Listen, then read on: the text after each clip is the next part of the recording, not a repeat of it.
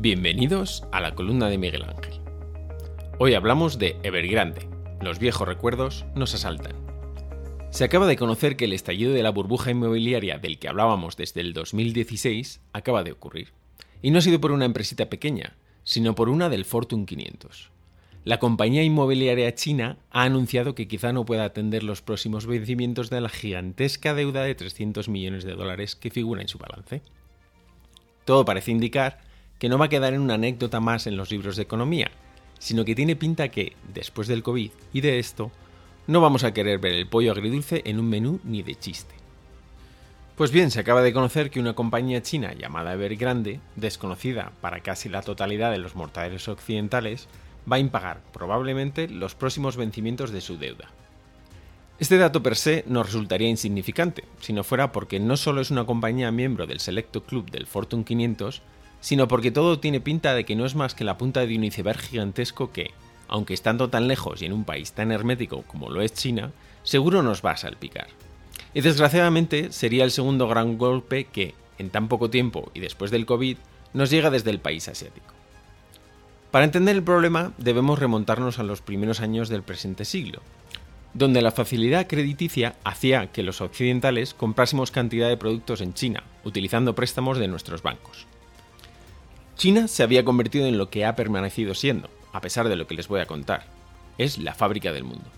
Así pues, China tenía una balanza comercial exageradamente positiva que superaba el 10%. Por el contrario, Estados Unidos la tenía en signo contrario, pero también en grandes números, superando el 6%.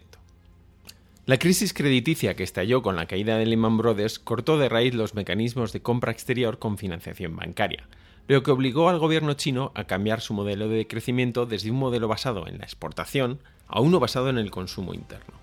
Sin duda, un cambio de ciclo en toda regla.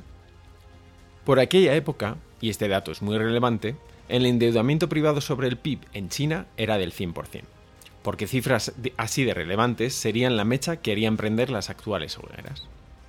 Pero mientras el Lehman Brothers y la crisis financiera nos dejó maltrechos, a los chinos les vino que ni pintada, ya que nosotros, para recuperarnos, empezamos a crear dinero nuevo como si no hubiera un fin. Las expansiones cuantitativas, de las que ya he hablado en un vídeo en nuestro canal de YouTube, que se hicieron en el 2011 y 2012, se ejecutaron de una forma que suelo explicar con un ejemplo de bricolaje. Como quiero tapar los agujeros que tiene mi mesa en el jardín para que aguante el invierno, y no puedo hacerlo uno a uno, he hecho una gran cantidad de aceite para cubrirla entera. Pero a diferencia de lo que haría en la mesa con el aceite, que sería retirar la mayoría del sobrante, con estas expansiones cuantitativas lo que se hizo fue dejar el dinero sobrante en el mercado. Con lo cual mucha gente que no necesitaba el crédito lo utilizó como un arma de inversión buena, bonita y barata. Muchos inversores occidentales vieron su oportunidad. Pedían dinero prestado a los bancos a tipos próximos a cero y lo invertían en activos chinos a tipos próximos al 6%, en unos tiempos cuando el cambio con el yuan era estable. El negocio era perfecto para los chinos. Los occidentales asumíamos el riesgo de su crédito mientras que ellos realizaban esa transformación del modelo productivo. Hacia el 2014, los bancos centrales occidentales empezaron a retirar los estímulos monetarios, al menos parte de ellos. Empezaron con el famoso tapering, y ahí se acabó el chollo del dinero fácil de aquí para comprar activos de allí, lo que obligó al gobierno chino a ser ellos los que fomentasen esas facilidades de crédito a sus ciudadanos. Además de crear nueva masa monetaria, lo hicieron bajando los tipos de interés de referencia. Esto, además de seguir permitiendo al país crecer a cifras nunca vistas en Occidente, al menos por los que todavía estamos vivos, llevó a que en el año 2020 la cifra de endeudamiento privado pasase de ese 100% que antes mencionaba al 220%.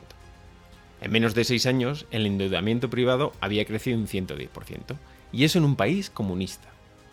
Bueno, no hay que ser ningún gurú para saber que cuando sobra el dinero y se compra de todo, al final la calidad de los activos que se adquieren no es ni la deseada, ni casi siempre es la que se espera.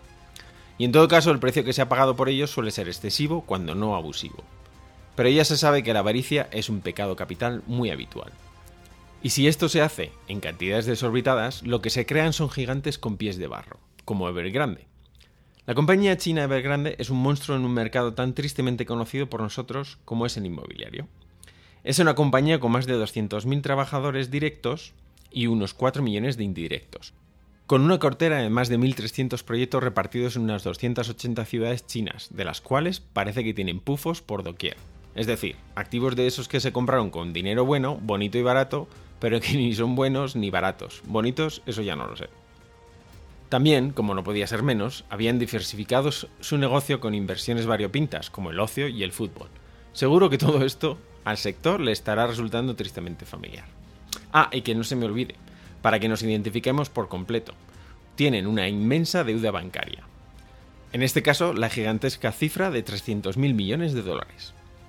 La desgracia es que quizás sea la compañía inmobiliaria china más grande con problemas, pero es que en China, primas hermanas de esta las hay para dar y regalar. Pero como en todos los sitios, las culpas tienen varios propietarios. El mercado inmobiliario se ha disparado entre otras cosas porque el gobierno lo ha fomentado. La política de Xi Jinping, el carismático presidente chino, era fomentar un gran trasvase poblacional del centro del país a, nuevas ciudades, principalmente costeras, pero muchas de estas nuevas ciudades se han convertido en ciudades fantasma. El icono de esta burrada inmobiliaria es una ciudad llamada Ordos Kangdasi, en una región china llamada Mongolia Interior. Esta ciudad está preparada para recibir a 300.000 personas, pero en la actualidad, aunque no hay estadísticas oficiales, creo yo que por vergüenza torrera, puede que su censo no llegue ni a mil habitantes. Por suerte para nosotros, la gran mayoría de esa ingente deuda está en manos de bancos chinos, pero los occidentales no nos libraremos, y ahora me van a entender. La burbuja de activos creada de la que Belgrande es solo el pico de un gran iceberg, ha reventado porque esos activos de baja calidad ni encuentran comprador ni encuentran refinanciador. Por lo que al gobierno chino solo le quedan dos alternativas, y a cuál peor. Una, dejarla que caiga, generando una cascada financiera como la que tuvimos en Occidente en el 2008, o por el contrario, rescatarla, es decir, socializar su deuda. Pero que nadie se asuste por el momento. Aunque es casi chistoso que la cabeza de los países comunistas tenga que socializar la deuda privada de sus empresas privadas, el gobierno chino, a través de su Banco Central, tiene suficiente músculo para hacerlo. Tiene desde hace mucho tiempo 3,2 billones, o trillones americanos, de divisas en su balance, pero su utilización para este fin conllevará de manera inmediata una devaluación del yuan, en un momento en el que el cambio de modelo de crecimiento ha rebajado de manera drástica su balanza comercial, pasando de ese 10% positivo a menos de un 1%. Una devaluación de su moneda afectará de manera drástica el poder adquisitivo de sus ciudadanos, cuya renta per cápita media todavía es cuatro veces menor que la de Estados Unidos. Y esto en el país de las dos caras. La libertad económica a cambio de que los ciudadanos acepten la opresión política. Pues bien, como la mayoría de los icebergs, de este todavía no conocemos su envergadura real. Aquí, y solo de momento por lo que podemos conocer, esperemos que no nos hunda como al Titanic, porque lo vamos a ver en vivo y en directo. Así que pongámonos todos cuando menos el neopreno, que ya veremos si no necesitamos sacar del cajón el equipo de buceo completo. Esto ha sido la columna de Miguel Ángel. Para más información y lecturas, vayan a nuestra web en orfeocapital.com o a nuestras redes sociales.